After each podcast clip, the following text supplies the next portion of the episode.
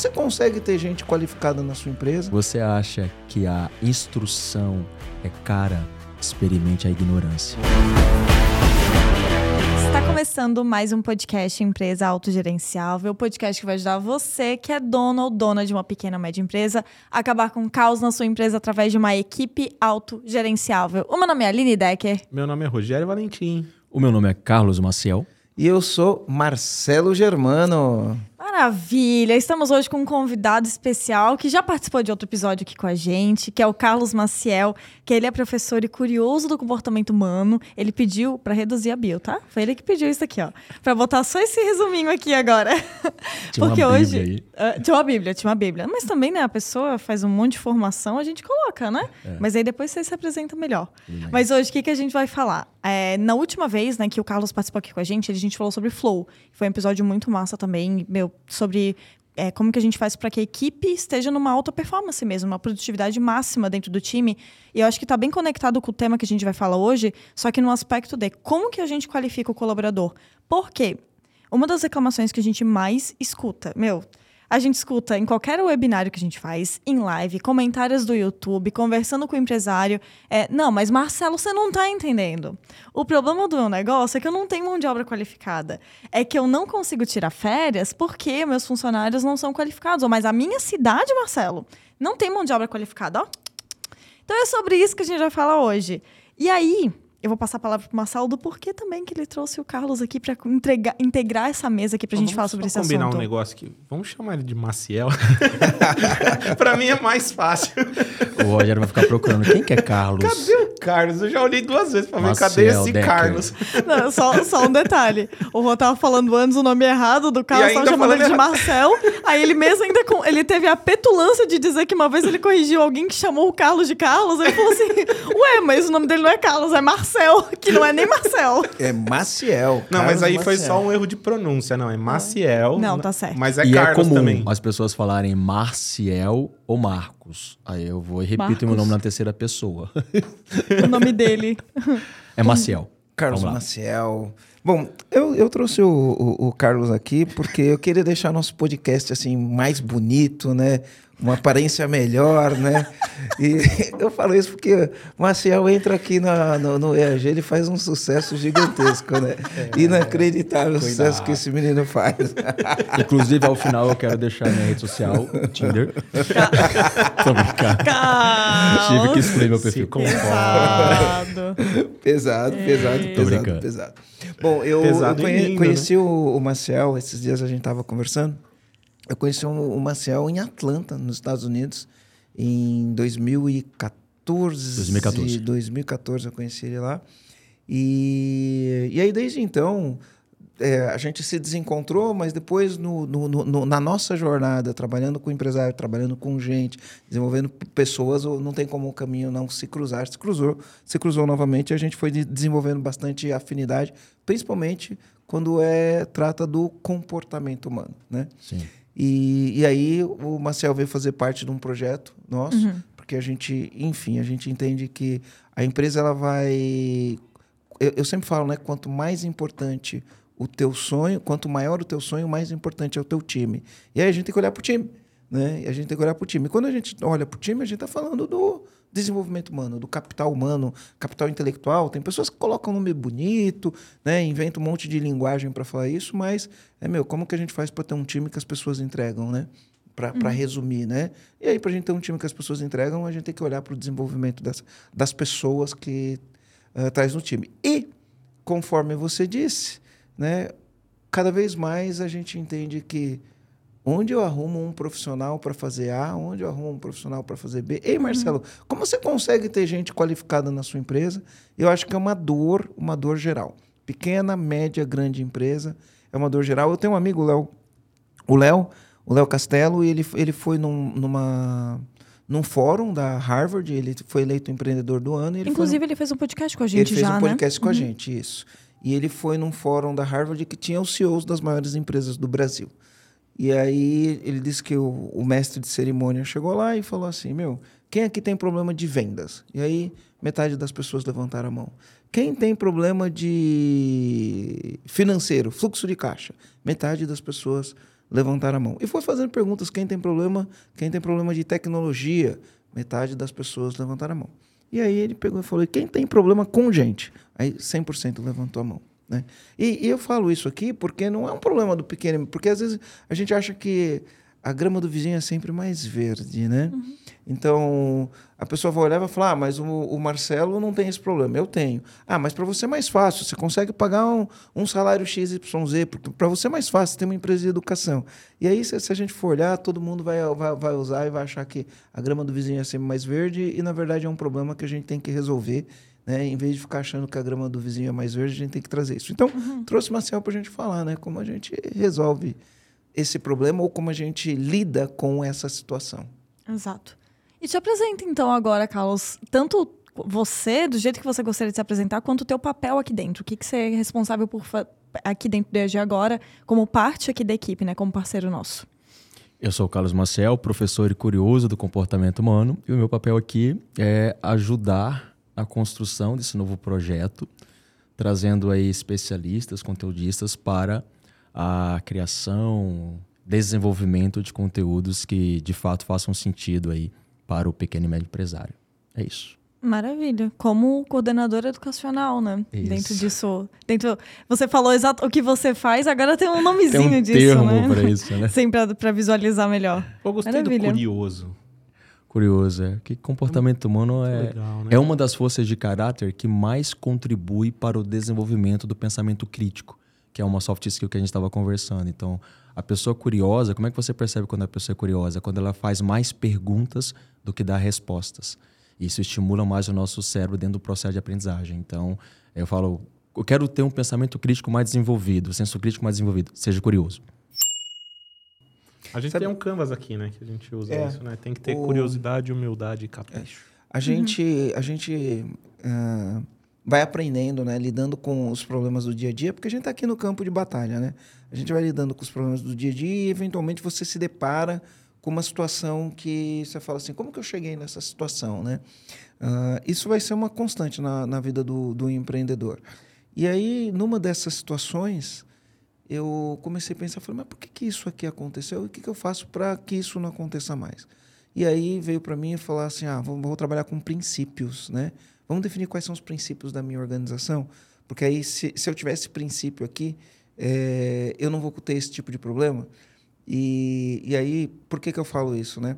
Ah, muitas vezes, o, o, o profissional do mercado, né? não só o profissional que vem trabalhar como colaborador, é o profissional que está vendendo alguma coisa, ou, enfim, alguém, ele vem e ele fala, é, ele vende mais do que o que realmente ele pode entregar. Isso é, é comum.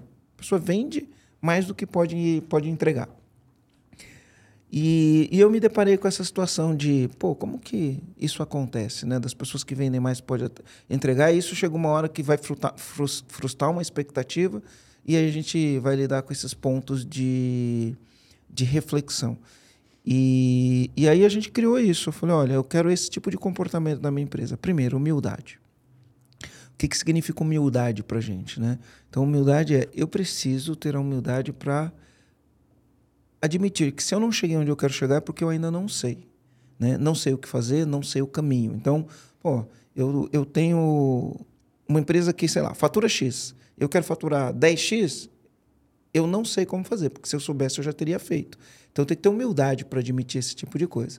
Só que eu tenho que ter curiosidade né? Para saber, ué, e quem fez? Como fez? Qual foi o caminho? Qual que foi a trilha? O que, que aprendeu? O que, que não aprendeu? Né? Quais foram quais os pontos a serem evitados? Então tem que ter curiosidade para aprender, porque o caminho existe, né? Sim. O caminho existe. E aí eu falo que completando, né? São quatro princípios: humildade, curiosidade, o terceiro é capricho. O que, que é capricho? Capricho é você fazer, né, como diz o Cortella, o melhor que você pode na condição que você tem, enquanto você não tem condição de fazer melhor ainda. Capricho é você admite que não sabe, busca o, o, o, conhecimento, e aí tem várias formas de adquirir esse conhecimento, né? E ao, ao adquirir esse conhecimento, eu vou ter que fazer aquilo, vou ter que ter capricho para fazer. Né? Então eu vou fazer o melhor que eu posso, independente, não vou ficar esperando a condição perfeita para fazer. Vou fazer o melhor que eu posso. Né? E aí, por fim, velocidade. E velocidade está ligado no testa rápido, erra rápido, evolui rápido, aprende rápido. Então, é, a gente criou isso daí. Então, humildade, curiosidade, capricho e velocidade. E aí, a curiosidade é isso que você falou, né? Muito então, bom. faz parte da nossa essência. Sim. Cara, a gente tem que ter curiosidade. Se não tiver curiosidade, não chega lá. Perfeito. Bom.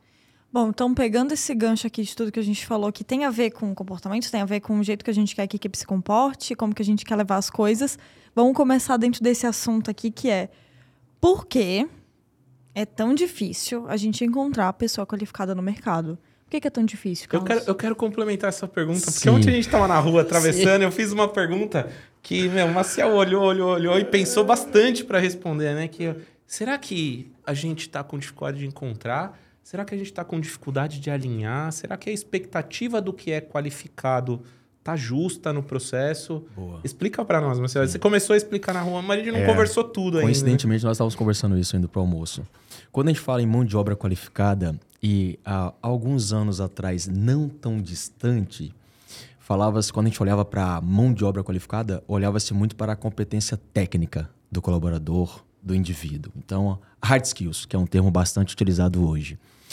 E hoje tem se é, buscado cada vez mais essas competências comportamentais que também já foi parte de um assunto que nós estávamos conversando, como proatividade, capacidade de gerar relacionamento com o outro, inteligência emocional, entre outras competências comportamentais que vem trazendo ainda mais valor para essa competência técnica. Então, hoje, quando a gente fala de mão de obra qualificada, vai um pouco além. Além de entregar essas competências é, técnicas e comportamentais, eu preciso olhar para o indivíduo como um ser humano na ponta. Entender que ele é um ser humano e não somente uma máquina para produzir, para executar uma tarefa. Onde entra muito essa ideia dessa liderança mais humanizada. E aí, eu quero trazer aqui três pontos para a gente pensar e discutir acerca da mão de obra qualificada. Então, quando nós falamos de mão de obra qualificada, dessa escassez de mão de obra qualificada, eu quero voltar algum, alguns passos atrás aqui.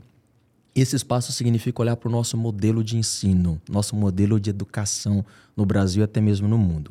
Segundo a, a Unesco, que é a Organização das Nações Unidas para a Educação, Ciência e Cultura, olha um dado: nem se, no máximo 76% dos brasileiros terminam a formação primária aquela formação base.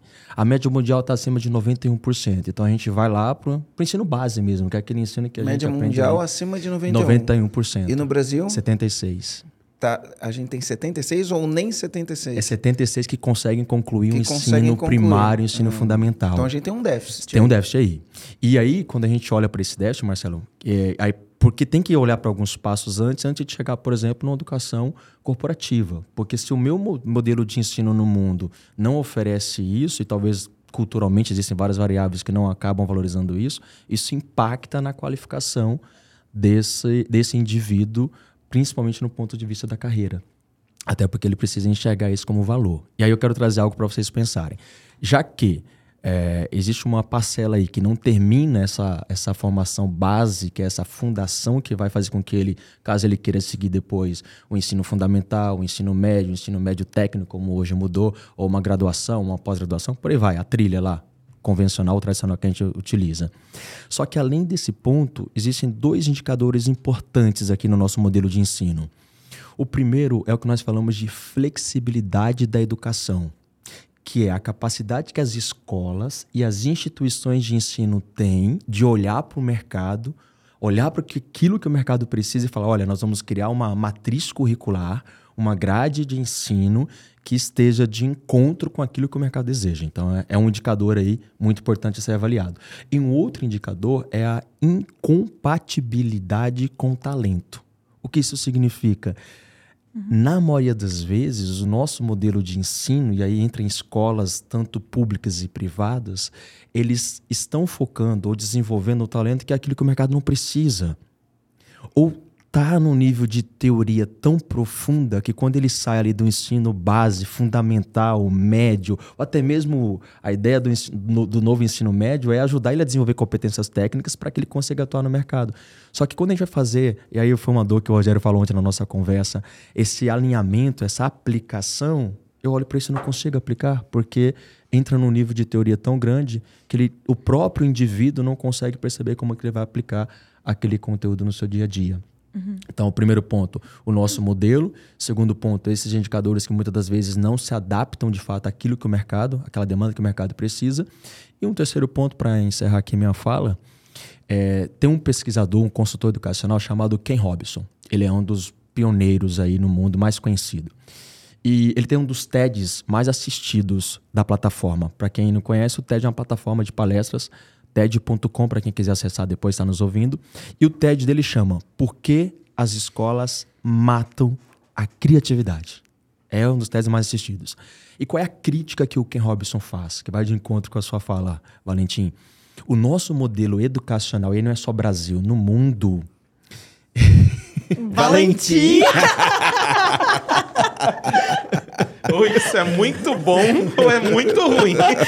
Não eu gosto de chamar termo. as pessoas pelo seu nome. O papo tava mó sério. Germano Valentim não E aí, o nosso modelo de ensino, é a crítica que o Ken Robinson faz, que o nosso modelo de ensino, ao invés de estimular o pensamento crítico, a criatividade, a inovação, ele mata. Existe, inclusive, uma pesquisa que depois, se der tempo, eu compartilho com vocês, o quanto que nós perdemos de criatividade, capacidade criativa de inovação, de resolver problemas complexos por conta do nosso modelo de ensino extremamente tradicional e não aplicável. É, e com tudo isso, que aí eu fecho de fato, tem uma pesquisa da, da Endeavor Brasil, que é uma organização que fala sobre empreendedorismo, fomenta o empreendedorismo, fazendo um link com o Ken Robson. E a Endeavor tem um índice que ela mede, Germano. Todo ano ela, ela chama de ICE, Índice de Cidades Empreendedoras. Então, todo ano ele, ela avalia ali capital intelectual, ela avalia estrutura, burocracia para você empreender. E as cidades com os maiores índices, com os melhores índices, inclusive Floripa está entre as 10 com os melhores índices de ICE, são aquelas cidades que começam a ensinar empreendedorismo, pensamento crítico, capacidade de criatividade e inovação na escola. Além, e isso vem adicionado a tudo isso, a também o desenvolvimento da inteligência emocional, que é um trabalho que o Cury tem, faz, tem tentado fazer aí em algumas escolas com grande maestria. Então, são esses pontos que eu quis trazer para a gente continuar, entender o porquê é, dessa escassez de uma mão de obra é, não qualificada. E, e, aí eu quero ouvir vocês. Então, em resumo, a gente não resolve o problema da mão de obra, Exato. a gente tem que lidar com esse problema, é Exato. é isso? É isso. O problema, eu, aquilo que o Germano falou anteriormente, é, a, a, ou foi a Decker, é, sempre vai existir, sempre vai existir mão de obra não qualificada. Então, se a gente ficar só olhando para o problema, ah, mão de obra não qualificada, e aí onde o, o empresário, a empresária que está nos ouvindo, dono e dona de pequena e média empresa, tem que entender que em alguns momentos você vai ter que assumir esse papel. O problema existe. E nem sempre vem de cima, nem sempre é governamental que vai resolver.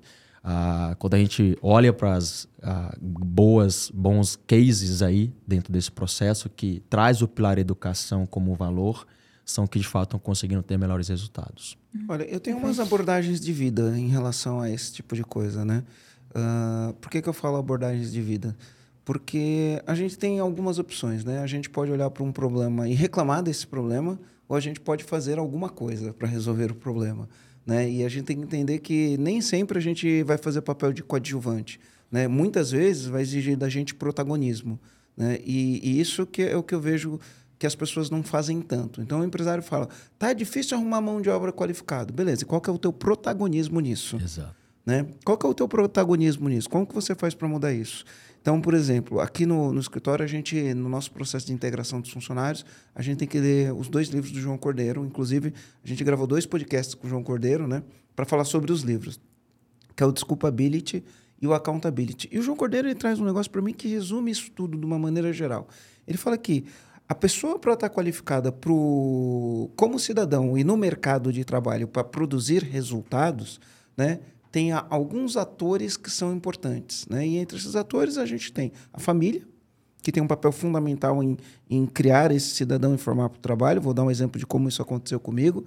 Tá? A gente tem a escola, porque a escola tem o, o papel da alfabetização, de trazer as habilidades técnicas, enfim, um papel educacional também, e a empresa. Né? E ele fala, então, desses três atores, né, que é a família, a escola e a empresa, né, os três têm responsabilidade nisso. E se um falhar, sobra para os outros. E aí a, a, minha abordagem é: a família falha, a escola falha, porque é um modelo ultrapassado, né? Se os dois falham, sobrou para a empresa. E se eu entendendo que sobrou para mim me vitimizar e não assumir meu protagonismo, eu vou, não resolvi meu problema. Agora, se eu entendo que isso é um problema e eu preciso resolver o problema, eu vou entender que a minha empresa precisa ser uma escola. Né? Literalmente, a minha empresa precisa ser uma escola, eu preciso formar as pessoas. E aí vão vir vários questionamentos. Mas como assim minha empresa ser escola? Eu não tenho habilidade para isso, isso não é meu core, né? isso não é o, o, a raiz daquilo que eu faço. E a grande verdade é que o, o Peter Senge, o Peter Senge ele é autor do livro A Quinta Disciplina, ele já falava isso no século passado. Né? Já falava, a organização, é, a organização do futuro é a organização que aprende, a organização que aprende é a organização que ensina. Né? Então, o, o, dono da empresa ele tem que entender que ele tem um papel de protagonismo de não ficar esperando as coisas virem pronta, né? Ele tem que ajudar a preparar. Isso começa desde o processo de integração, quando o funcionário entra, você faz um processo de integração onde você já começa a educar esse colaborador a várias, a várias outras iniciativas que você pode ter na tua empresa para desenvolver, para qualificar a mão de obra. E outra coisa, né, que é uma coisa muito louca, né? Então, se a gente pegar a era industrial, a gente não vai ver grandes mudanças que aconteceram de 1919 até 1960. Não mudou muita coisa, era sempre a mesma coisa. Era, era, era uma, é, uma inovação incremental, né? que vai acontecendo, vai evoluindo, vai melhorando. Né? Mas se a gente olhar o que aconteceu nos últimos 15 anos, né? se parar para pensar que em 2007, a gente está em 2022, 2007, não existia smartphone. Não tinha smartphone. Né? Agora, o smartphone causou uma grande revolução, as pessoas estão conectadas, a gente não tinha 5G, a internet uh, de escada, de celular, era, era um negócio horrível. Hoje não, hoje você tem um celular que ele é mais rápido do que o Wi-Fi que você tem no teu escritório, não importa o link que você tenha. Né? E isso causou uma revolução, isso trouxe novas necessidades para as empresas, as redes sociais mudou o comportamento das pessoas, e ao mudar o comportamento das pessoas, o jeito de atender as pessoas, né? porque você, tem o comportamento do consumidor lá na ponta, o jeito de atender esse consumidor mudou, e para isso eu preciso desenvolver habilidades. Sim. Né? E aí são habilidades comportamentais, conforme você disse, e tem as habilidades técnicas. Como que eu lido com uma tecnologia do celular? Como uhum. que eu faço um anúncio usando o Facebook? Né? Agora está chegando o negócio de inteligência artificial. Como eu, eu, eu, englobo a inteligência artificial dentro da minha empresa? E essas mudanças vão vir cada vez mais rápido, uhum. cada vez uma velocidade. Então, assim, meu, o mercado não dá conta de, de cuspir, vamos dizer assim, né? Pro, pro, porque antes você falava assim, ah, todo ano 5 mil médicos são formados. Beleza, o mercado, o mercado de ensino, né? as escolas, a faculdade, esses atores, eles estão Vou, vou, usar um termo aqui, não queria que esse termo fosse mal interpretado, né? Uh, o mercado vai cuspindo para o mercado, as, as, instituições vão cuspindo para o mercado, né? Demandas, né? É, vão, vão, vão, liberando para o mercado, para não usar um termo pejorativo, vão liberando para o mercado uma quantidade gigantesca de profissionais, né? Mas tem profissionais que o mercado não dá conta de... de Absorver. É, entre, entre as instituições de ensino aprenderem é, qual que é essa nova função ou habilidade requerida? O que, que eu preciso para criar uma trilha de conteúdo e formar esse cara? Né? Uhum. Né? Para poder liberar ele para o mercado, já foi, já passou, as empresas já estão atrasadas. Exatamente. Né? Então, deixa eu colocar aqui um negócio. Então, se a gente for avaliar, quando a gente fala que o mercado não tem mão de obra qualificada, a gente meio que está querendo tirar a responsabilidade da gente qualificar e responsabilizar o mercado, o governo, o mundo, as famílias. Eu acho que em algum momento isso não era responsabilidade da empresa, porque. Da, da, eu, eu acho, tá? Não vou falar com, com muita convicção, não. Mas eu acho que em algum momento era assim, pô, o mercado eu preciso de um, de um trabalho técnico. Eu me lembro quando fui fazer colegial, a dúvida era: faz colegial normal ou faz colegial técnico? Entregou aí, o jogo da idade. Isso, é. e aí, assim, pô, se você está ah, pensando em começar a trabalhar logo, era o colegial técnico, né? Se você está pensando na faculdade, faz um colegial normal. Então era. era era essa a dúvida. E como tinha muitas pessoas que iam para o ensino técnico, Senai... Né? Na nossa cidade tinha ET. Tinha ET, Senai, uhum. SESI... Aqui é o IFSC, né? né? Que era o Cefet e então. tal. Uhum. Cada cidade tinha né, uma instituição diferente, mas a ideia era, eu preparo as pessoas e coloco esse profissional no mercado. A faculdade joga um tipo de profissional, a escola técnica joga outro, e, e, e, e por aí vai, né? Então, a gente não se sentia responsável por isso. Então, mercado, me manda que eu estou precisando. Hoje não, hoje o mercado não consegue dar conta. E o nosso papel é a gente entender que cada vez mais a gente tem o papel de qualificar a mão de obra. Sim. Tá, então indo para um ambiente um pouco mais prático disso tudo que a gente está falando. É, como que o empresário ele vai resolvendo esse problema da mão de obra desqualificada dentro da empresa, mas uma visão mais prática mesmo. Como que a gente vai, como que, quais são as ações que o empresário pode fazer para resolver esse problema?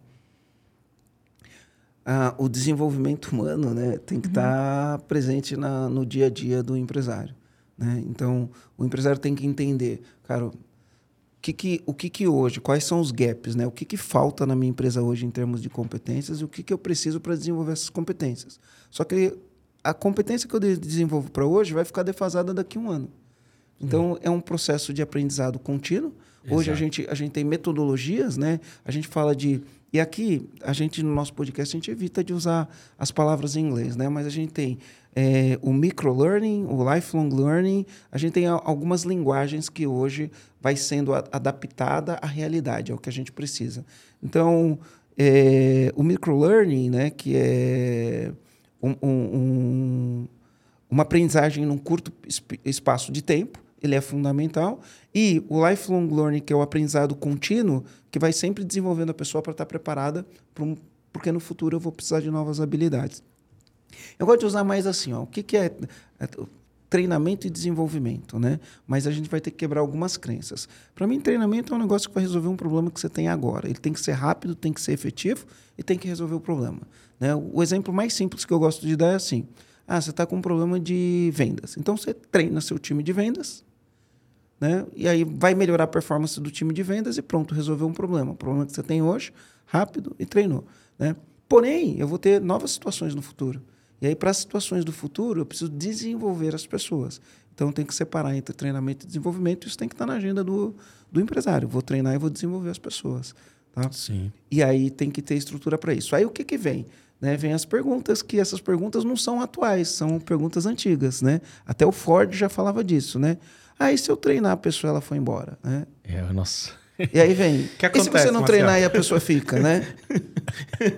que Tem uma frase do, do Benjamin Franklin que eu uso bastante quando eu mando minhas propostas para treinamentos corporativos, que é: se você acha que a instrução é cara, experimente a ignorância. Então, é, é, é, é, e é muitas das vezes um comportamento repetido do empresário. Ele repete isso porque ele ouviu, está no inconsciente coletivo. E um, um, um, algo muito importante, além do empresário assumir esse protagonismo, é ele também, quando a gente fala de metodologia ativa de aprendizagem, é ele fazer com que criar um ambiente favorável, Aline Decker, para que o colaborador se sinta protagonista da criação dessa trilha. Porque um erro da muito própria comum, carreira, da né? própria carreira, Germano. Porque um erro muito comum é o cara botar isso goela abaixo. Eu quero que você aprenda essa competência. Mas envolve ele no processo. E muitas das vezes o empresário está lá cobrando do time para que ele aprenda, para que ele siga ali uma jornada de, de treinamento, desenvolvimento, só que ele não faz.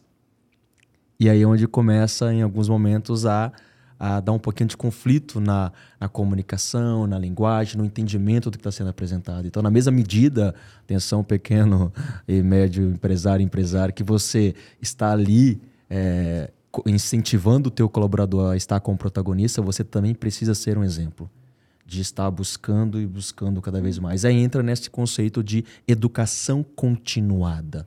Isso tem uma eu tenho uma certeza que hoje no mundo, né, que é a educação para a vida, talvez não uma certeza, mas algo muito importante hoje, que é o fato de que você precisa estar aprendendo constantemente.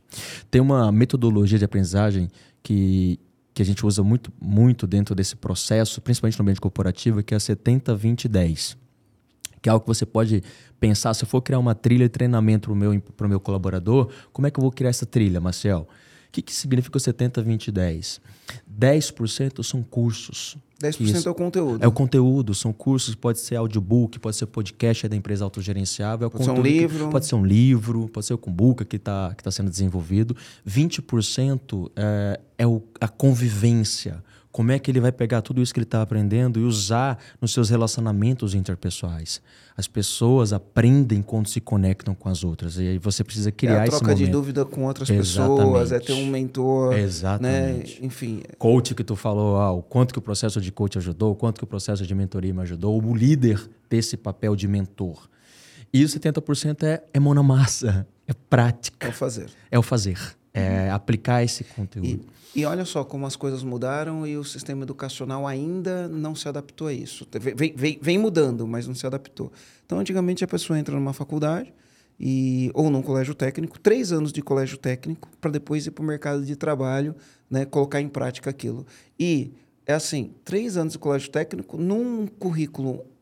É, como que eu poderia dizer? Eu ia falar enferrujado, mas não é enferrujado. É três anos de, de colégio técnico, ou quatro anos, cinco, seis, sete de faculdade num, num currículo é, engessado, num currículo engessado, onde tem muitas coisas que não fazem sentido. Exatamente. E nada prático. E aí, quando, quando passa três, quatro anos, aquilo não serve para nada, porque as coisas estão mudando numa velocidade, né? O que servia no dia que eu aprendi, no dia que eu vou praticar, Exatamente. já não funciona mais. Então, o 70, 20, 10 é isso, né? Pô, 10% do conteúdo eu tenho interação com as pessoas, as trocas, coaching, um líder que vem fazer o one on one comigo, um líder que vem me dar feedback, porque isso faz parte do desenvolvimento, né? E 70% é colocar a mão na massa para fazer. Exatamente. Né? E eu queria até pegar o gancho disso que a gente está falando, porque a gente trouxe algumas coisas na habilidade técnica, né? Talvez esse, 70, é, esse 10, 20, 70 ou 70, 20, 10 Acho que o 70 20 10 soa melhor, né? É. Tá, fechou. O, nome é 70 20 10. É, é, porque eu usei o contrário e falei, não, ficou esquisito isso aqui. Mas 70 20 10 talvez a gente associe muito a habilidade, desenvolvimento de habilidade técnica, né? Quando, na verdade, as habilidades comportamentais também pode ter muita associação com isso. E até, tipo, quero pegar até um trecho aqui, que foi uma, é uma pesquisa realizada com 40 mil é, empregadores, né? Ou seja, empresários mesmo, de todo mundo, pela Manpower Group, e que é uma empresa de consultoria de recursos humanos, e eles entenderam que, tipo, quais eram as habilidades mais difíceis na hora de, de buscar candidatos, né, para o mercado de trabalho, porque eles são uma empresa de recrutamento. Então, eles identificaram dentro dessas 40 mil é, é, empregadores que eles conversaram, né, e, e analisaram no processo deles, que as habilidades comportamentais, né, competências comportamentais mais exigidas e mais carentes é raciocínio e resolução de problemas, resiliência e adaptabilidade, iniciativa confiabilidade, confiabilidade e autodisciplina, espírito colaborativo e trabalho em equipe. E aí, qual que é a pergunta que eu queria fazer? Agora, para todo mundo aqui, acho que é válido para todos.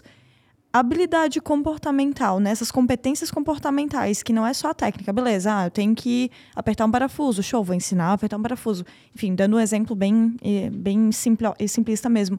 Mas é possível aplicar uma metodologia de 70-20-10 com competência comportamental, como, por exemplo, raciocínio e resolução de problemas, resiliência e adaptabilidade. Eu consigo treinar isso num colaborador?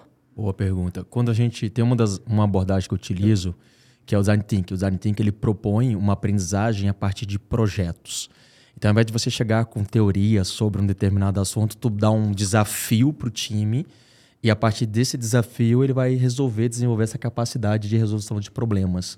E por que, que isso acontece, esse foco exagerado na competência técnica? A gente volta lá, né, Germano, para o Peter Druck. As pessoas são contratadas pela competência técnica e essas mesmas pessoas são demitidas pelo seu comportamento.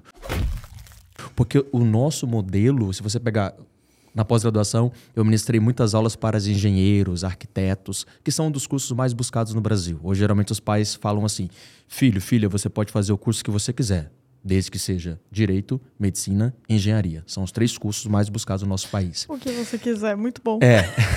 Aí, quando você olha para o engenheiro, isso eu conversei com muitos, porque eu tinha uma cadeira que era transversal na pós-graduação, que é o desenvolvimento integral do potencial humano, na tá, engenharia. O que é uma cadeira transversal? É, todos os cursos da pós-graduação, todos os alunos, independente se era engenharia, se era finanças, se era desenvolvimento humano, passavam por essa cadeira, que é ah, tá. voltada tá. uhum. às soft skills. Uhum. E eu já tive casa aqui em Florianópolis. Habilidades comportamentais. Habilita é, isso, habilidades comportamentais. Eu já tive turma aqui em Florianópolis, que era uma turma de engenharia, que eles assinaram abaixo, fizeram abaixo assinado na pós-graduação dizendo: "Nós não compramos desenvolvimento integral do potencial humano.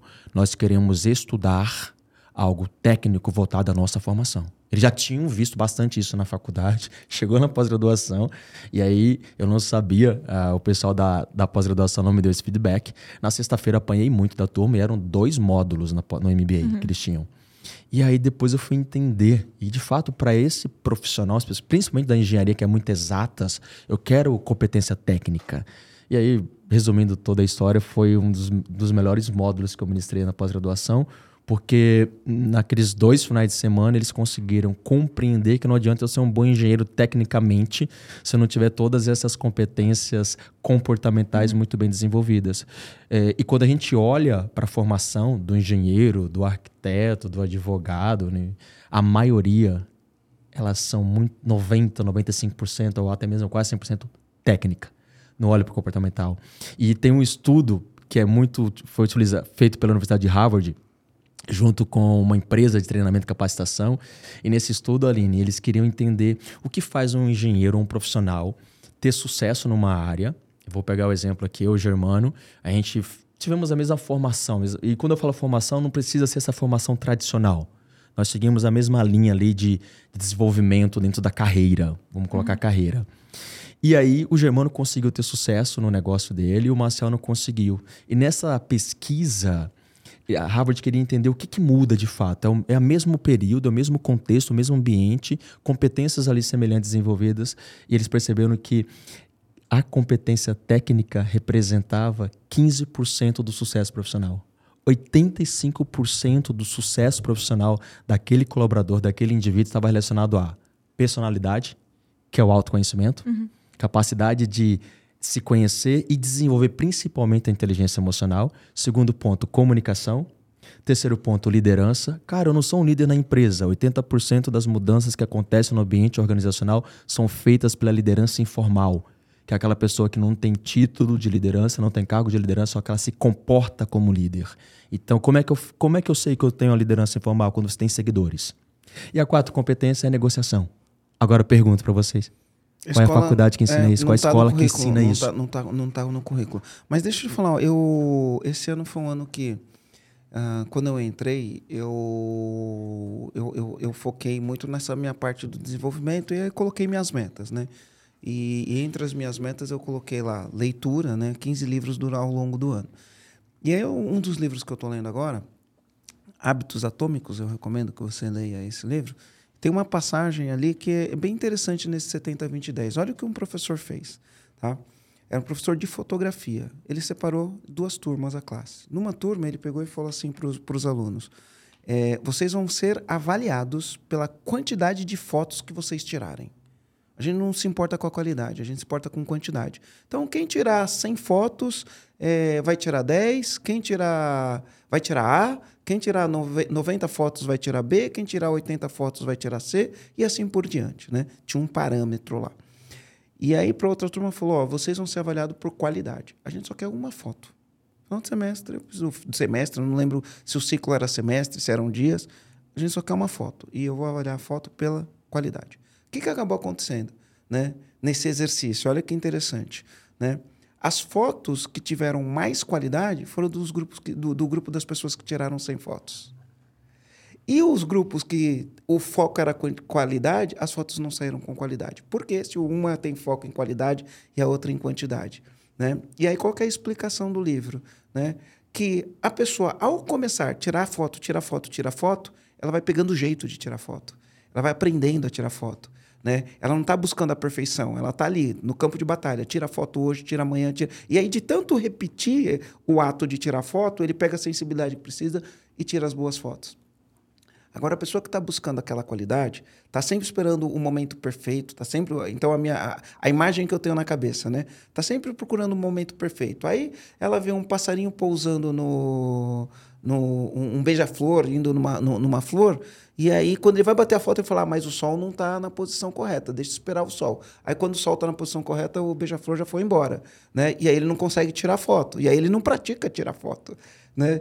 Então, é, é essa mudança no, do, do, jeito de aprender, porque não adianta você ficar quatro anos na escola estudando, você tem que Exato. aprender um negócio e aplicar no dia seguinte no, no, no, no teu. É isso que vai trazer um profissional qualificado. E como o nosso sistema não está atendendo esse, esse tipo de qualificação, né, a gente vai sofrer cada vez mais com isso. E aí a gente, na empresa, tem que entender que o laboratório para o cara aprender é a empresa. Exatamente.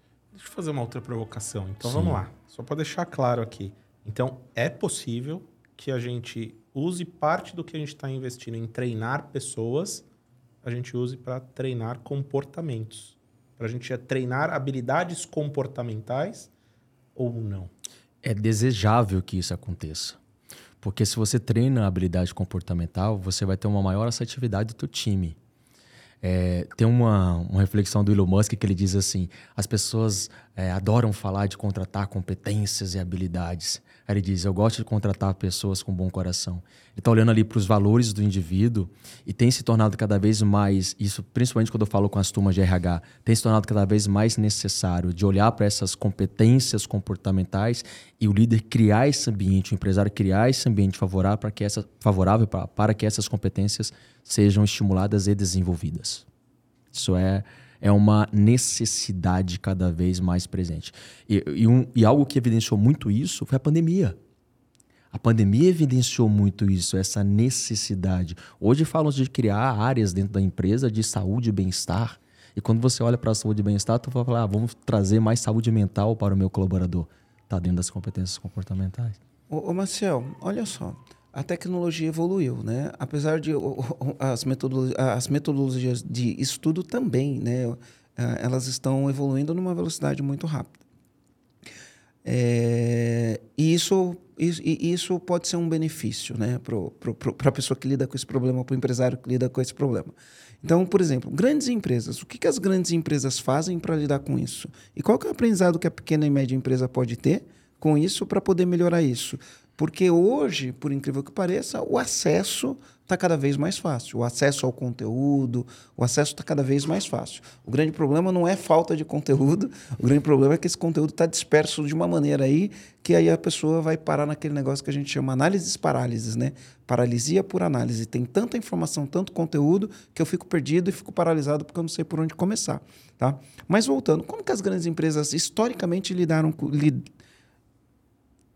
É, endereçaram esse problema, né? Uhum. Enfrentaram esse problema historicamente? Boa pergunta. É, é, é, bem interessante entender que nós estamos nessa curva de aprendizagem nesse exato momento. Até porque existem aí várias, diversas variáveis dentro desse contexto de evolução que estão mudando. Por exemplo, valores geracionais. Se você pegar um indivíduo de uma geração baby boomers, uhum. ele tem um valor muito grande que é o ficar na empresa. Eu quero construir carreira na empresa. Eu vi assim, Germano, as pessoas. Eu estou há cinco anos, eu, eu estou há 15. E o que você faz lá? Eu vou lá e faço a minha parte. Não tinha muito essa conexão com essa preocupação. E quando você olha para uma geração Y, essa galera que vai até os 33, 34 anos, ele é um dado, é, é característico dessa geração, por mais que tenha cada vez mais tecnologia, é, eu não me permito ficar numa empresa por muito tempo se não houver uma conexão do meu propósito com o propósito da empresa. Então, o que, que as grandes empresas perceberam?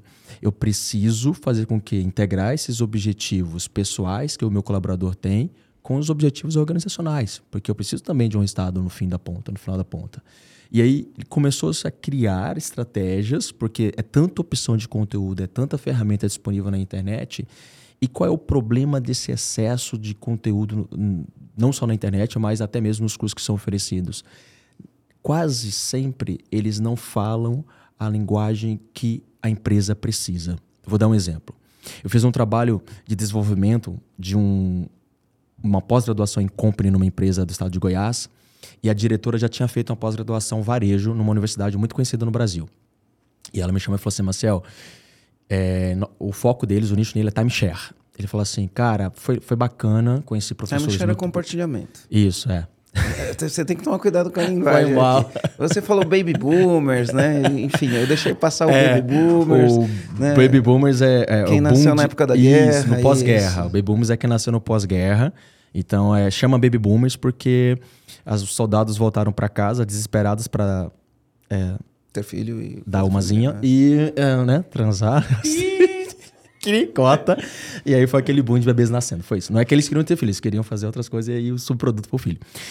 É, é, isso. E aí, voltando para esse exemplo. Eu não sabia disso, tá? É, por isso eu não sabia disso, excelente. É, é pós-guerra, por isso chama Baby Foi um boom de bebês nascendo, porque os soldados já estavam há alguns anos fora de casa e queriam... Na seca. É, estavam na seca, isso, Aline. Mas, mas, mas, mas, sutil, né? Mais é. sutil. E aí, não só os soldados, mas enfim. Isso, é. e aí, Germano, e aí, Decker, e aí, Valentim? É, ela falou: Olha, cara, eu comprei um produto de prateleira de varejo, só que ele não se aplica à minha realidade. Então, nós costuramos, nós desenvolvemos uma pós-graduação específica para a empresa. Então, os módulos foram criados de acordo com aquilo que a empresa precisava. Então, o que, que as grandes empresas estão fazendo? Peraí, esse monte de conteúdo que eu encontro no mercado não consegue conectar com aquilo que eu preciso. Por que, que eu vejo que, aí quando eu falo de ecossistema EAG, ele consegue ter tanto valor percebido? Porque vocês vivem, vocês ensinam aquilo que vocês vivem. Você se conecta, você entende a dor do pequeno e médio empresário. E se você compreende a dor porque você vive nesse ambiente, você de fato vai conseguir trazer soluções que sejam soluções com alto valor percebido. É muito difícil você conseguir resolver um problema se você não faz parte do contexto. Por isso que muitos consultores acabam não, não contribuindo muito. Porque às vezes o cara não vive aquele dia a dia, não entende. Um conhecimento teórico. Ex muito não teórico. Conhecimento prático. Exato. Então, é, eu entendi que eu preciso personalizar, as grandes empresas entenderam que elas precisavam personalizar essa jornada de treinamento e desenvolvimento do seu time. É onde eles vão começar a investir muito mais em plataformas próprias. Um, aí tem vários exemplos. Um grande exemplo que eu gosto de usar é a própria Ambev, que desde 1995 ela desenvolveu uma universidade corporativa onde desde a integração até o acesso ao conteúdo do colaborador está dentro da universidade, aí vem trazendo estratégias de metodologias ativas. E o que é uma estratégia de metodologia ativa? É qualquer caminho ou qualquer ferramenta que você utilize para engajar o teu funcionário, o teu colaborador a consumir aquele conteúdo e aplicar o conteúdo. O Fórum Econômico Mundial divulgou um relatório em 2020 falando que em 2025 50% da mão de obra considerada qualificada estaria desqualificada. Então, por isso, eles iam precisar passar por um processo de recapacitação. Né? E aí, entre as top 10 habilidades que deveriam ser desenvolvidas nessa mão de obra, né, a segunda era estratégias de aprendizagem e aprendizagem ativa. Né? E é esse o contexto né, que talvez a escola, algumas escolas, algumas linhas já estejam adaptadas, mas a grande maioria não está. Principalmente quando a gente vai pensar no ensino público, ela não está adaptada a este contexto ainda. Né? Eu não vou falar aqui sem dados, mas eu, eu, eu tendo a acreditar que não está adaptado a isso. E aí, o que, que acontece? É, as empresas, as grandes empresas estão olhando para isso. E aí, o que pode acontecer na cabeça do comandante? Ele falar mas as grandes empresas têm dinheiro para fazer isso, né? E aí como que ele faz, né? Então as grandes empresas criam universidades corporativas, são vários, vários os formatos, é, sala de aula presencial, plataforma com tecnologia, né, contrata universidades, né, faz parcerias com grandes universidades para fazer os treinamentos lá, com as melhores escolas de negócio, enfim, né, tem recurso é, bastante. Aí, aí o, o, dono da pequena e média empresa fala, ah, mas eles conseguem resolver porque eles têm dinheiro, né? Quer ver uma coisa interessante? A gente estava conversando sobre a Petrobras, né? Então, a Petrobras tem uma grande dificuldade de mão de obra. Pensa, uma empresa que rica, trabalha com petróleo, os salários são salários né, é, altos, né? Salários altos, e mesmo assim eles têm problema de mão de obra. E talvez o problema deles seja maior do que o nosso. Não, e tu, é imagi tu imagina, onde que tu vai encontrar uma formação para trabalhar numa empresa de petróleo? Onde que vai ter uma coisa é, dessa, tem uma né? universidade do petróleo, né? Tem a da Petrobras. É, é como se fosse. É como se fosse. É. Então, Exato. não, não existe no mercado convencional que a gente Não. conhece. Você não, você não vai lá na faculdade e escolhe, Não, ah, eu não, vou fazer... é, não, não. Ah, não, O- onde, tem. onde você treina o cara para pegar um helicóptero, andar 500 metros para dentro do mar, parar numa plataforma e ficar 15 dias na plataforma. É. Né? Fazendo trabalho técnico É louco sobre condições, nisso, né? sobre condições eh, hostis, né? Sim. muitas vezes condições hos- ho- ho- hostis, né? longe da família, Uhum. né? enfim. Como, como, como que você faz? Né? Tem alguma escola que prepara para isso? Não. É o 70, é a, é, a- é a prática. Ah, mas pelo salário que paga eu iria. Tá. É, né? mas dá problema. Tá. Ô, Mas- Marcelo, a gente tem isso em casa, cara. Não existe uma faculdade pro cara aprender a ser despachante. Eu tinha que treinar. tinha que fazer 100%. Temos ainda até hoje que fazer 100% da formação dentro de casa. E é uma pequena e média empresa. É isso aí. Dá para fazer, gente. Você entendeu a necessidade, tu viu a dor, viu a necessidade e falou: eu preciso treinar. Uhum. Já que no mercado não oferece, eu vou treinar. E, geralmente o mercado tá falando de coisas que não tem nada a ver com aquilo que você precisa de fato. Aí é? onde... Uhum. é que a empresa já tem um conhecimento. Isso que o empresário tem que entender, né? Então, imagina que você tem lá uma, uma fábrica de bolo, né? Você tem um conhecimento de como produzir o bolo. Né? Uhum. Então, esse conhecimento existe. Você precisa reter esse conhecimento dentro Exato. da tua empresa. Quando o funcionário entrar, ele tem que aprender como que faz bolo. Uhum. Né? Então, como faz o bolo dentro da tua empresa também, de, porque tem esse aspecto. Da tua empresa. Você vai lá, começou, que nem a gente tem um exemplo do Felipe Noronha, que é um cliente nosso da Doce Magia. Meu, foi a mãe dele que começou na garagem, o bolinho artesanal, aquela mãozinha assim de, de casa. Não é simplesmente vou aprender, vou botar no Google, aprender a fazer um bolo. É o bolo da Doce Magia, que é deles. Então, eu preciso ter o treinamento que é específico que para cada empresa, que eu acho que é um outro, um outro nível, né, digamos assim, que a gente pode entrar aqui também.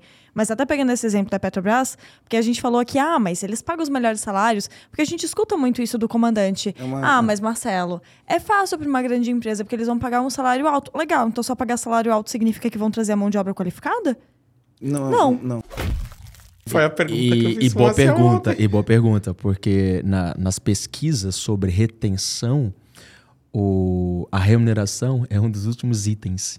Sabe um, um item extremamente relevante que o colaborador traz com uma importância muito grande para ficar na empresa? Ter é, acesso a trilhas ou jornadas de aprendizagem rápidas e aplicáveis. E um segundo item muito importante é a qualidade dos gerentes, dos gestores. É hum. onde a gente pega aquele dado, né, que na maioria das vezes, mais de 70% das pessoas não pedem para sair da empresa. Elas estou abandonando. É. Elas os... não demitem a empresa, elas demitem o líder. Exato. É. Então, se você está treinando a tua liderança, se você está desenvolvendo o teu time, automaticamente vai impactar na retenção. É muito mais caro eu buscar um novo colaborador do que eu reter o que eu tenho. Só que muitas vezes o empresário não faz essa conta. Ah, troca. Mas peraí, como é que tá a tua rotatividade? Eu trabalhei no varejo muitos anos. Qual é o principal gargalo, o principal problema do varejo? Rotatividade. Rotatividade é tão alta, cara. E o varejo briga com isso até hoje. Como que eu vou fazer, criar é, mecanismo para que de fato eu consiga reter esse colaborador? Tá, mas agora vamos deixar isso um pouco mais claro. A gente falou da solução, de uma possibilidade que as grandes empresas atuam. A gente falou da Petrobras, a gente tem até aqui, é, você falou da Ambev, tem até aqui no nosso script, por exemplo, a Universidade da Apple, tem a Universidade lá da, da Core o Hotels. McDonald's tinha a Universidade McDonald's, do Hambúrguer. Universidade do Hambúrguer. Então, assim, tem N exemplos de empresas muito grandes que fizeram isso. É, porque eles encontraram uma saída, né, de alguma maneira. Mas o que, que é essa universidade corporativa? O que, que estratégia que é essa? Eles contratam professores? É uma plataforma? Que papo é esse de universidade cooperativa? Vamos tentar explicar isso um pouco melhor. Você vai ou eu vou? Vai, eu complemento. É todos. Então, então vamos e depois lá, o né? Valentim. É... Viu aí, Valentim? É, a universidade corporativa nada mais é do que a empresa assumir o teu papel na, na qualificação do, dos, dos, colaboradores e ela pode fazer isso utilizando diversas formas. Né? Pode fazer parcerias com instituições financeiras, pode ter plataforma tecnológica, pode fazer treinamentos presenciais, enfim. A, a, as formas de aprendizagem são diversas. Né? São diversas. E é lógico que, dependendo do recurso que você tem para fazer aquilo, você vai ter mais opções de fazer o aprendizagem. A, a, aprendizagem. Como que funciona? Ó, é, deixa, deixa eu explicar como que funcionou isso para mim. Né? Eu tinha um problema. Então, qual era o problema? Eu contratava alguém, eu tinha que ensinar essa pessoa sobre documento de veículo, sobre documento de veículo, como analisar um documento do veículo, como fazer pesquisa, como entender se o veículo tem problema ou se não tem problema, enfim, toda a situação do veículo. Não chega ninguém pronto, não existia faculdade que ensinava as pessoas documento de veículo. Então eu tinha que fazer o, o treinamento né, dos funcionários. Então o que, que eu fiz? Eu montei um treinamento. Toda vez que chegava um funcionário, eu ia treinar ele, ensinar como fazer o documento. Mas qual era o problema? A empresa estava crescendo rápido, a empresa estava crescendo muito, mas muito, muito, muito rápido. Toda semana entrava gente nova. Então toda e o meu treinamento demorava uma semana, né? Então se toda semana entra gente nova, e toda semana eu tenho que treinar, eu só treinava, não fazia outra coisa, né? E aí eu estava ali, entrava na sala, fiz toda a trilha do que ele precisava aprender para poder performar. E, e aí eu estava lá fazendo treinamento, aí tinha um incêndio, eu ia lá apagar um incêndio, alguém, Marcelo, estamos com um problema. Eu pedia para os funcionários recém-chegados que estavam recebendo treinamento esperar. Né? E aí, às vezes, eu, isso acontecia às 9 horas da manhã, eu só voltava às 5 horas da tarde. Né? Ou seja, o treinamento foi totalmente prejudicado. Né? O treinamento foi to totalmente prejudicado. E aí, ao longo do tempo, eu fui com com começando a treinar outras pessoas para fazer isso. Só que as outras pessoas também tinham que resolver os problemas. Então, você treina um gerente para fazer um treinamento, né? o gerente também tem problemas que ele precisa resolver. E aí ele está treinando funcionário e ele tem um monte de entrega que ele precisa fazer, e muitas vezes ele nem treinava o funcionário, falava, assina aqui como se tivesse feito o treinamento, e a gente vai aprender aqui na raça. E, enfim, depois eu lido com isso. Então, esses foram problemas que, que eu acabei enfrentando. Aí, fora a parte técnica do que é um documento, eu tenho que ensinar para a pessoa coisas que eu não sabia, né? Como atender um cliente, como mexer numa planilha de Excel. Aí vai lá contratar curso para mexer numa planilha de Excel vai lá contratar curso para atender o cliente. E aí, dentro dessas necessidades, e eu que sempre tive um viés de treinar as pessoas, né, a gente tinha uma infinidade de problemas. Então, entre as infinidades de problemas, ah, vou fazer um curso de atendimento ao cliente. Tá, que dia que vai fazer? Ah, vamos fazer no sábado. Aí no sábado tem um monte de gente que fica insatisfeita. Ah, mas o sábado é para estar com minha família, mas no sábado eu tenho compromisso, mas no sábado eu jogo bola. Vai pagar hora extra? Não vai pagar hora extra? É o dia inteiro? Né? É o dia inteiro? É só meio período? Aí, se é o dia inteiro, as pessoas reclamam porque é o dia inteiro. Se é meio período, você ocupa dois sábados da pessoa, né? Olha a quantidade de dificuldade que, que eu tinha para lidar com esse problema. Aí, beleza. Aí eu vou fazer um treinamento, treino as pessoas. Aí, no outro mês, duas saem entra duas novas. O que, que eu faço? Como eu treino de novo essa pessoa? Como eu qualifico de novo? Né? Era, era, era muito difícil lidar com esse tipo de, de situação, né? E aí, naquela época, naquela época, foi quando eu conheci o negócio da universidade corporativa. E aí a gente contratou uma plataforma, chama LMS, né? O nome da plataforma. Uh... E aí a gente contratou uma plataforma, só que eu tinha que colocar os conteúdos lá dentro. E aí eu tinha uma dificuldade, né? Naquela época, você não gravava um negócio com o celular rapidinho assim, já subia, fazia upload daquilo. Era muito, muito complexo fazer isso. Então, eu tinha todas essas dificuldades para para resolver esses problemas. O custo era alto, a, o jeito de fazer era difícil, né? manter o conhecimento da empresa era uma coisa muito. Porque eu tinha os conhecimentos que eram da empresa, que era fazer documento, esse tipo de coisa, e eu tinha conhecimentos que eu tinha que trazer que não eram os conhecimentos da empresa, como, por exemplo, Excel, né, que a gente tinha que ensinar, que era uma habilidade técnica. Né? Atendimento ao cliente, ele está ligado a soft skill, como você atende o cliente, como você interage, como você per percebe o perfil de cada cliente para agir de acordo. Né? E isso é uma constante no dia a dia da empresa. Os funcionários estão entrando, estão saindo, e isso não pode ser perdido. Esse conhecimento, você tem que fazer uma gestão do conhecimento. Né? E aí a tecnologia hoje facilitou a vida de quem quer fazer isso. Né? A, a, a tecnologia facilitou. Não é um negócio mais exclusivo das grandes, grandes empresas, das pequenas empresas hoje podem acessar esse tipo de. Eu, eu diria que é um tipo de benefício para o funcionário. Né? Deixa a empresa mais atrativa para o funcionário, porque o funcionário fala: nossa, essa empresa aqui hoje tem uma universidade corporativa, então vou aprender, vou crescer, e as pessoas querem aprender e querem crescer. Ele, ele é um benefício para o funcionário, porque o funcionário vai estar em constante desenvolvimento. E ele ajuda o empresário que fala: cara, está faltando mão de obra qualificada. Né? Ele, ele endereça o problema da mão de obra qualificada. Então, você qualifica. E, e o que, que, é mais legal? Né? Com a mudança, com a tecnologia, as novas formas de aprendizagem, o 70, 20, 10, né? Antigamente você ia lá e, meu, um treinamento era 12 horas seguidas. Hoje você pode aprender em doses, pílulas, né? de 15 minutos, 20 minutos, em pequenas doses, onde você aprende um negócio hoje, já tem um desafio, já tem um teste, você já coloca aquilo, aquele conteúdo de 20 minutos que você aprendeu em prática no dia seguinte e você desenvolve a trilha né, com, com microlearning. E aí você não, não tem aquele negócio, ah, o cara tem que ficar à noite fazendo hora extra, porque já aconteceu. Fazer treinamento, ah, de sábado todo mundo reclama, então vamos fazer à noite. À noite tem gente que faz faculdade, aí reclama porque faz faculdade. Então, pô, esses problemas conseguem ser endereçados a partir do momento que se a pessoa tiver uma organização da rotina dela, tiver interesse por aprender, quer crescer na carreira, entender o quanto aquilo vai fazer com que ela evolua, com 15 minutos diário, essa pessoa vai desenvolver Exatamente. um monte de habilidade no final de um ano. Sim. E a tecnologia permite Sim. isso. E tem empresas, e não, eu falo que a universidade corporativa, ela não é só para o funcionário, para o colaborador. Eu posso treinar desenvolver fornecedores, parceiros do meu negócio. Então, ali é, é uma, é um ambiente onde você vai levar treinamento e desenvolvimento para todas as partes interessadas no teu negócio. E aí entra um valor que vocês trazem no, no negócio de vocês, que é a velocidade. Eu tenho uma facilidade, uma velocidade de acesso. E esse acesso nos permite hoje aprender qualquer competência e habilidade que você queira. Então, usa a tecnologia a teu favor. Quando você usa, você consegue, de fato, engajar mais o time dentro desse sentido. E sabe uma coisa interessante? Que você consegue garantir um padrão. Um padrão. Porque, Sim. por exemplo, ó, vou fazer um treinamento hoje, certo? Noite passada dormi bem, meu dia foi tranquilo, estou sem problema, estou sem estresse. Vou fazer um treinamento hoje, eu treino. É um tipo de treinamento. Né?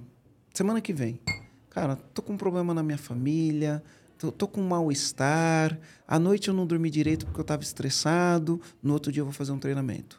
Sou a mesma pessoa num momento diferente, né? A qualidade de treinamento ela muda. Sim. Né? A qualidade de treinamento ela muda. E com tecnologia, você garante, né? Porque hoje a gente tem várias formas de aprender, mas você garante que aquele conteúdo vai ser entregue sempre com o mesmo padrão de qualidade. Sim. Né? É. Sempre com o mesmo padrão de qualidade. A metodologia, o empresário ele vai ter essa oportunidade de criar a sua metodologia de ensino. Existem empresas, inclusive, que eu já fiz trabalhos, que eles criaram a própria metodologia de vendas e atendimento, com base em diversas metodologias existentes. Aí botou isso na plataforma na universidade corporativa. Então eu tinha, eu tenho diversas metodologias de venda, só que aqui na empresa nós adaptamos essa metodologia à nossa realidade. E você consegue trazer a, o método, o processo, a metodologia, é, gerando acesso aí a todos os níveis da organização ah, da empresa. E tem uma coisa legal, né? Muitas empresas vão lá e criam o que a gente chama de playbook. Vamos explicar o que são playbook, né? Porque esses nomes aqui a gente tem que tomar muito cuidado com eles. Então a empresa vai lá cria um playbook de vendas, playbook de desenvolvimento de produtos, playbook de contratação. O que, que são os playbooks, né? São os manuais, né? De, de como eu vendo, né? Uhum. A, a, gente é, cria ali, né? Qual, como é o meu modelo de venda, qual é a metodologia e, e, e documentava isso em, em playbook. Qual era o problema do playbook físico? Apesar de ser muito legal, você não consegue controlar a evolução do teu colaborador dentro daquele playbook. Uhum. O playbook não tem desafios, não tem quiz, não tem gamificação, Exatamente. não tem nada disso. E uhum. aí você não consegue é, monitorar esse tipo de coisa. Você não uhum. consegue ter relatório, meu, quanto que o cara já leu do playbook ou não. Exato. É. E hoje, com a tecnologia, você cata aquele playbook que era um negócio físico, né? E joga ele no, no digital, joga ele numa plataforma. A plataforma te dá indicadores, o quanto ele evoluiu, o que ele aprendeu, ele faz testes, né? A gente tem várias, vários formatos de aprendizagem. Ele pode aprender com, com áudio, tipo sim, podcast, né? Sim. Pode aprender com áudio, ele pode aprender lendo um texto, baixa um PDF e lê um texto, ele pode aprender assistindo um vídeo, assistindo uhum. um vídeo, enfim, né? Ele pode ter um fórum onde ele conversa com outras pessoas para esclarecer dúvida, né? É, outras pessoas que estão fazendo aquilo e esclarece as dúvidas e pergunta. Então, eu acho que a tecnologia ela veio para facilitar Sim. esse tipo de coisa. Tá. Disso tudo agora, acho que ficou mais claro sobre o que é uma universidade corporativa.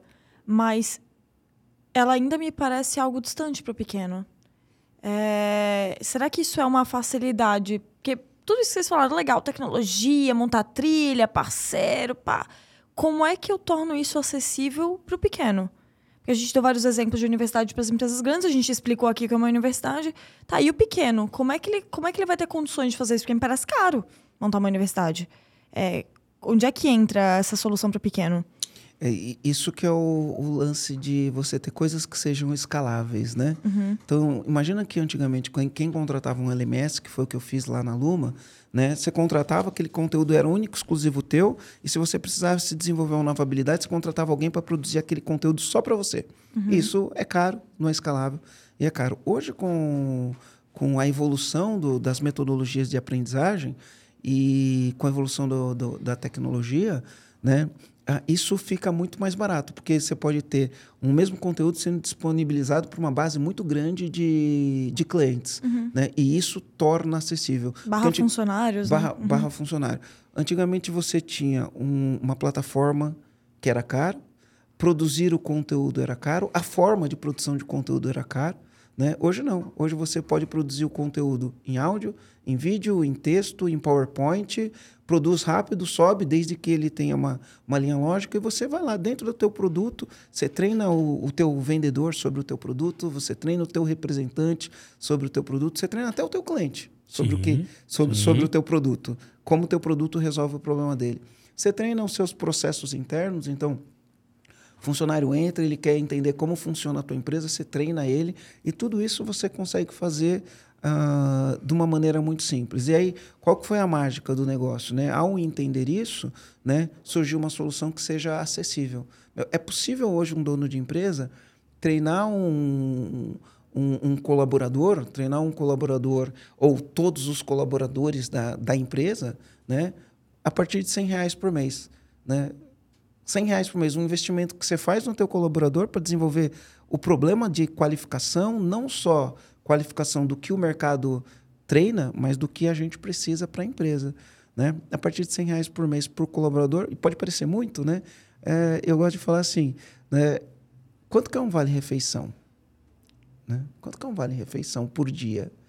Né? Ah, talvez torno, 20. É, depende de região. Depende assim, da vamos região. falar de a partir de 20 reais, uhum. dependendo da região, Sim. 20 reais por dia é possível. Dependendo da região, mais do que Mas isso. tem região aí na tipo maioria Florianópolis delas, tipo não dá. Florianópolis não dá, tipo região da Mas, Paulista. Tá. O ônibus, quanto não custa dá. o ônibus? Ah, uns, acho que agora 5 tá... 5,10, né? Acho que é 5,10, 150, por aí.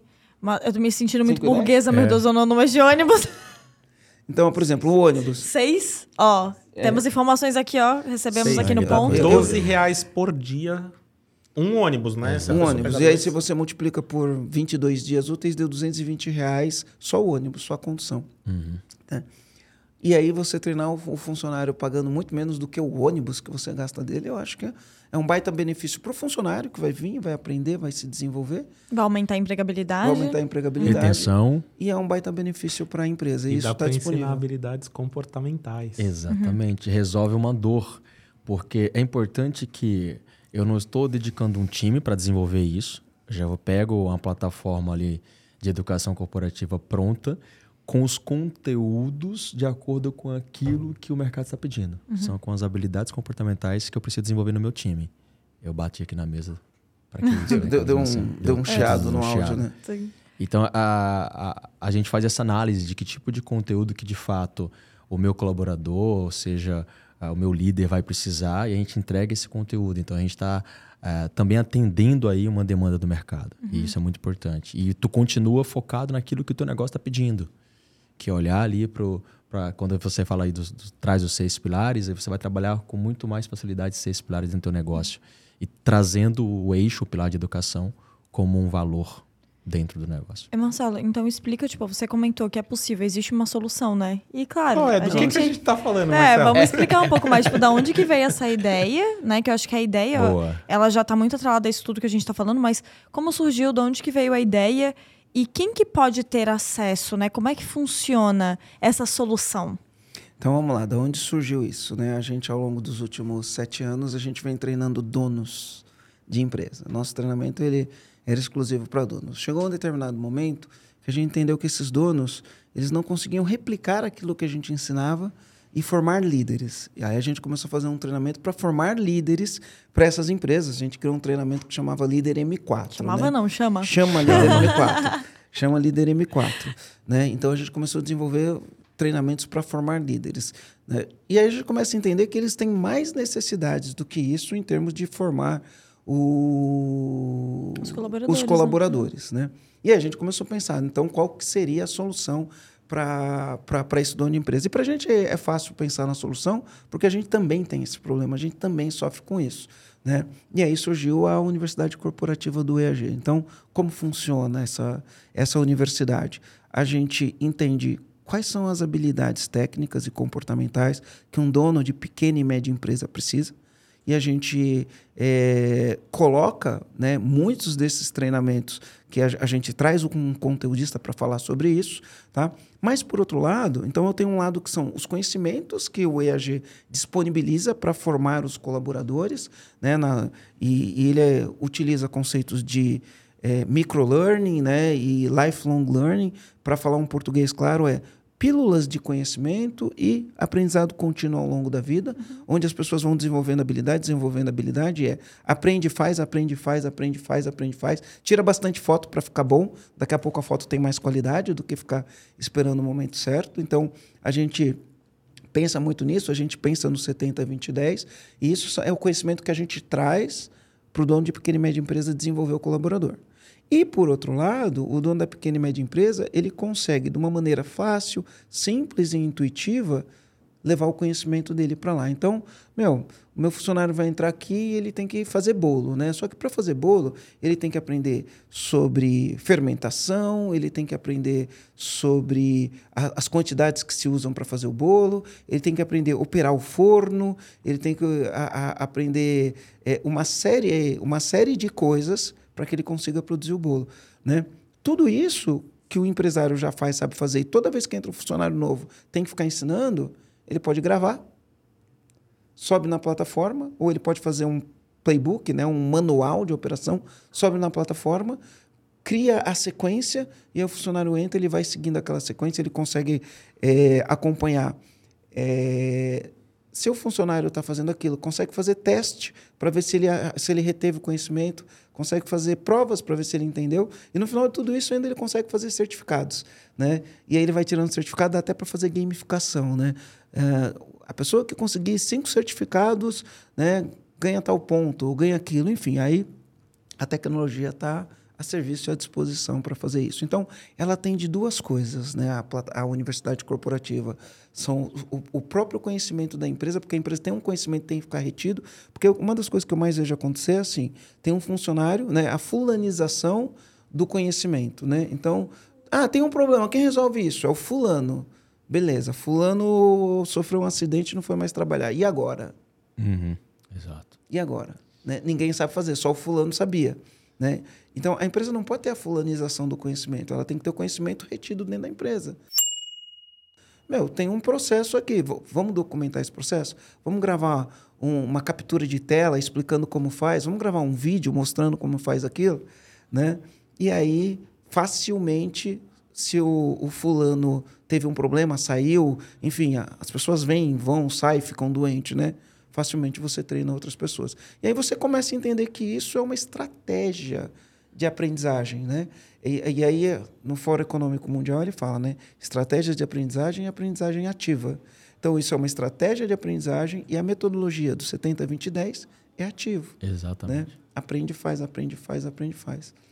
E uma vantagem da UniAG é que é, tem jornadas de treinamento e desenvolvimento para o dono e dona de pequena e média empresa para o colaborador, para o cliente, se você quiser também criar conteúdo, subir conteúdo para a plataforma para que você possa gerar, aumentar o nível de consciência do teu cliente também, tu pode fazer isso.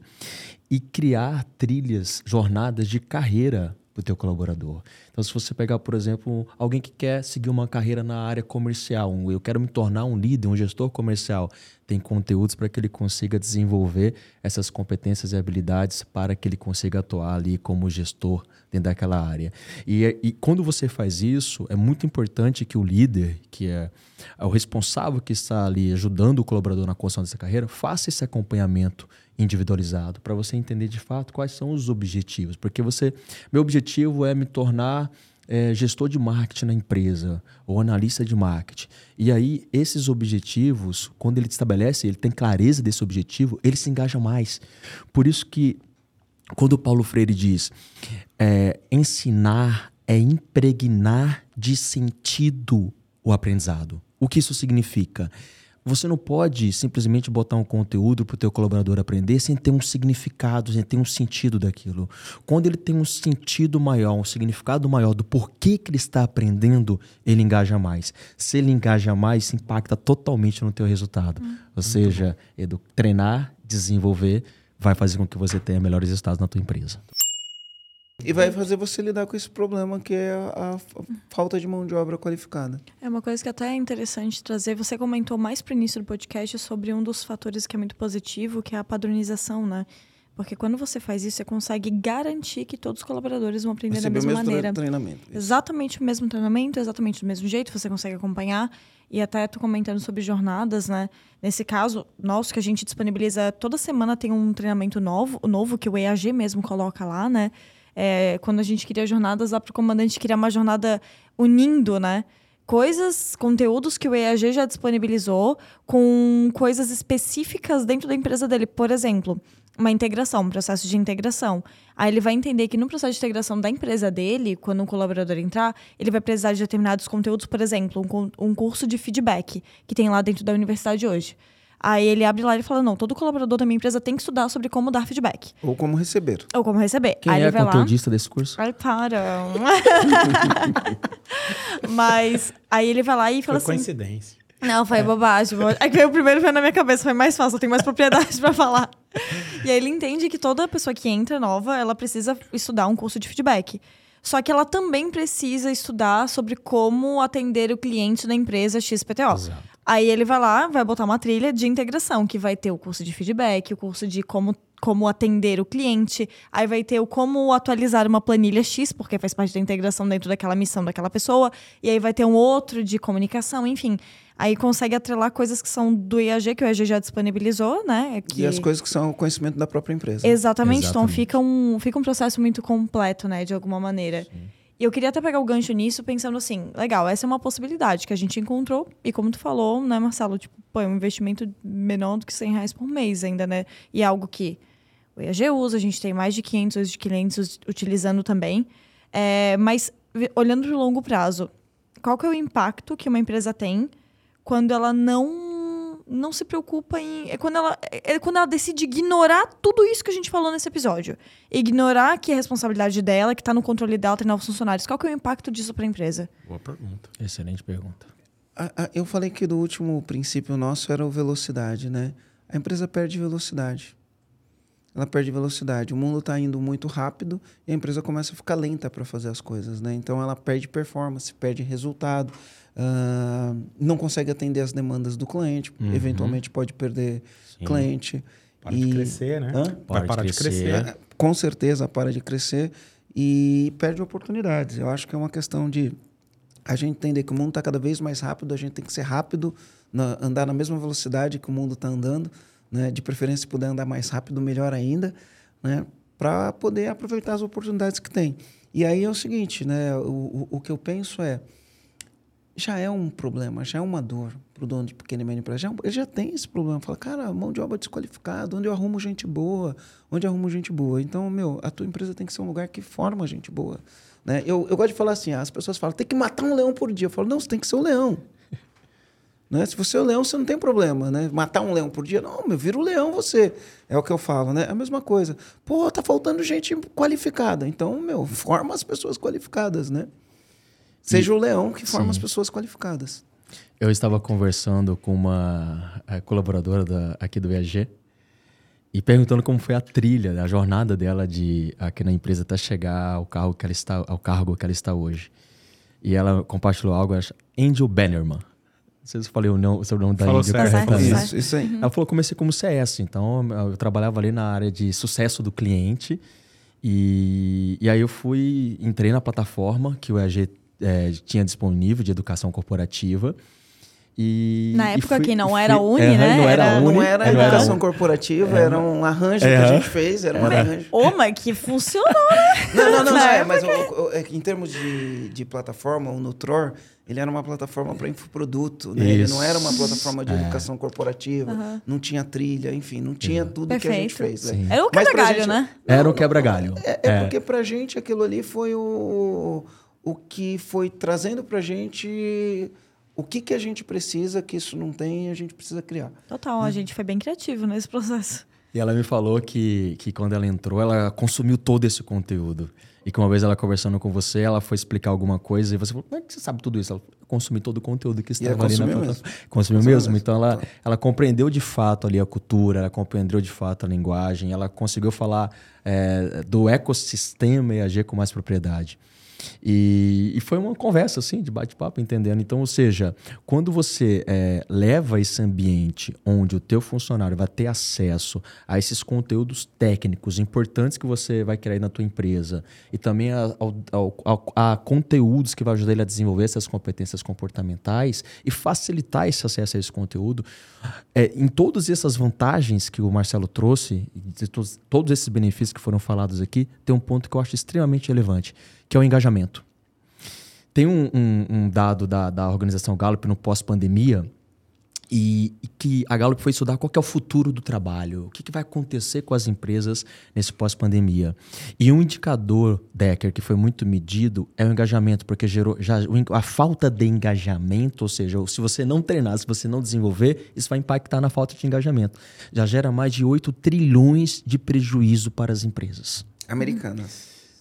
No mundo, né? É um dado. Era, era americanas. Americanas? É, é porque vai depender do ano do relatório. Tem relatório que ele traz o, o relatório do mundo e tem no, nos últimos relatórios saiu só dos Estados Unidos. Não trouxe o mundo. Esse pós-pandemia é recente, tem uns três meses. É isso que tá dizendo? Ah, esse eu não vi. Ah, esse, esse é esse, eu três vi, meses. Foi publicado agora, pós-pandemia, esse é recente, ah, tem uns legal. três meses. E sabe um, um indicador que, além do absenteísmo, que é um indicador que geralmente os, os donos, uh, os empresários acabam medindo, um indicador novo que vem no pós-pandemia é o presenteísmo. Uhum. Não é só a pessoa estar na empresa, mas ela está de corpo, mente e alma. Ou seja, hoje a falta de presenteísmo, de se sentir parte do negócio, impacta no teu resultado, porque está totalmente relacionado à falta de engajamento. Se você não treinar, se você não desenvolver, você vai diminuir o seu engajamento e isso vai impactar totalmente no teu resultado. É, e por isso a pessoa tem que ter uma cultura de autodesenvolvimento, né? Que aqui no, no EAG, enfim, o autodesenvolvimento faz parte dos nossos valores, né? Então é uma cultura de estar tá estudando o tempo inteiro. Perfeito. Então, quero pegar aqui, que a gente falou de muitas coisas, acho que vão ter muitos comandos, né? Mas queria começar pelo Carlos. Carlos, qual é o comando que você deixaria de tudo isso que a gente conversou para o empresário hoje, para o comandante que está ouvindo? Boa pergunta, Aline Deck. Quer pensar? Quero pensar. Então vai, Rogério. Eu vou falar, porque ficou uma coisa marcada. Desde ontem a gente está falando disso, né? Habilidades comportamentais são treináveis. Uhum. E isso pode mudar o jogo. Boa. Marcelo, qual que é o teu comando? Meu comando é que cada vez mais as empresas assumam o protagonismo de qualificar os funcionários. Uhum. Carlos. O meu comando é que você faça um acompanhamento, quanto mais individualizado esse acompanhamento, maior a percepção de valor. E usar os recursos e plataformas que hoje estão disponíveis, que são desenvolvidos por empresas que de fato entendem a sua dor. Use. Aí esse só tem UniAG, não tem muitos. Só tem UniAG. fato. O meu comando é muito parecido com o do Marcelo, mas é focar no que está no controle, né? Porque, cara, tu vai não, não vai estar tá pronto. O mercado não vai dar as coisas prontinhas. A gente sempre vai ter esse problema, como você falou. Levanta a mão quem tem problema com gente, todo mundo vai levantar a mão. Não é uma exclusividade da cidade, do nicho, do número de funcionários, de qualquer coisa. Meu, assume que está no teu controle. Seja o protagonista, que foi o que o Marcelo falou, para desenvolver a tua equipe. Então, esse é o meu comando. Quero antes. Quanto, quanto mais, maior o teu sonho, mais importante o teu time. Exatamente por esse Boa. motivo, você precisa treinar a tua equipe para chegar lá onde você precisa chegar. Antes de abrir aqui para o Carlos compartilhar o, o contato dele, que é o momento mais esperado para ele, né? Compartilhar os dados aqui. Meu Tinder. o arroba ali dele. É, eu queria falar só para o comandante estar tá ouvindo, porque é uma das primeiras vezes que a gente está comentando da UniEAG aqui. E o nosso objetivo aqui nesse episódio é trazer essa consciência de que existe uma saída. E essa saída, ela já é, nós conseguimos criar essa alternativa no final das contas. Existem N possibilidades, mas essa é uma das formas que nós criamos para facilitar a vida do empresário. A gente vai deixar até um link aqui onde tem mais informações sobre a UniEAG. É, para você dar uma olhada, conhecer um pouco mais, entender como é que funciona. É uma plataforma que já está há mais de um ano. É... A gente lançou só para base de quem era cliente do EAG, agora ela vai estar tá disponível para todo empresário. Exatamente. Então, inclusive, para quem tem menos de cinco funcionários, essa é uma alternativa para quem tem menos de cinco funcionários já começar do jeito certo, treinando a equipe. Porque sempre falam assim, Marcelo, tu não vai apresentar uma solução para tem menos de cinco funcionários? A UniAG é uma alternativa, só que ela tem um objetivo muito grande de treinar a sua equipe. Então, é, para você entender um pouquinho mais, vai ter um link aqui na descrição. E agora, Carlos, faz teu nome. Como que as pessoas te encontram nas redes Onde sociais? A vida, onde te encontram? Como que elas marcam date? É brincadeira. Como que marca um quê? Um date? É brincadeira. A agenda de date do, do, do Maciel tá fechada. Ele vai né, liberar um calendly ali pra galera. Eu tenho, cara, eu uso. Pô. Pra date. Sim, é, pô, é automatizar o processo. Muito bom, ele só manda o link lá no Tinder aqui, ó. Pá. Tá, tá aqui. Chama vinho e outras coisas mais. Pelo amor de Tô Deus. brincando. Gente, meu, meu principal rede social que eu utilizo é o Instagram, arroba Carlos Maciel. Eu tô aqui dentro do ecossistema do EAG. E vindo para cá para gravar o podcast, eu lembrei de uma reflexão, Aline, do, do- que eu vi no PMI, que é o Instituto de, Instituto de Gerenciamento de Projetos, que eles têm uma máxima que é a seguinte: coisas boas acontecem quando você se envolve e se mantém envolvido com o PMI. Eu trouxe isso aqui para o EAG. Coisas boas acontecem quando você se envolve e se mantém envolvido com o ecossistema EAG. Isso aqui é do Sou muito grato por fazer parte, participar desse ecossistema, até porque um valor muito forte para mim é amor aprendizado. E eu vivo isso aqui constantemente. Obrigado. Comandante, quero que você comente aqui qual que é a primeira ação que você vai fazer. Imaginando agora tudo isso que a gente falou, qual é a primeira ação que você vai fazer agora para começar a sair desse processo de ah, falta mão de obra qualificada na minha cidade, na minha empresa, mas no meu negócio. Como que você qual que é a primeira ação que você vai fazer para sair disso? Assumindo agora o comando como um comandante, assumindo esse protagonismo, comenta aqui pra gente saber e aproveita para compartilhar esse podcast com qualquer dono de empresa você já ouviu isso esse problema. Então compartilha com os comandantes que você conhece, com os outros empresários, para que eles possam enco- encontrar uma alternativa de sair desse ciclo. Fechou? Agora Compartilha lá. sim. Compartilha. Compartilhe. Beijos. Valeu. Beijos, valeu.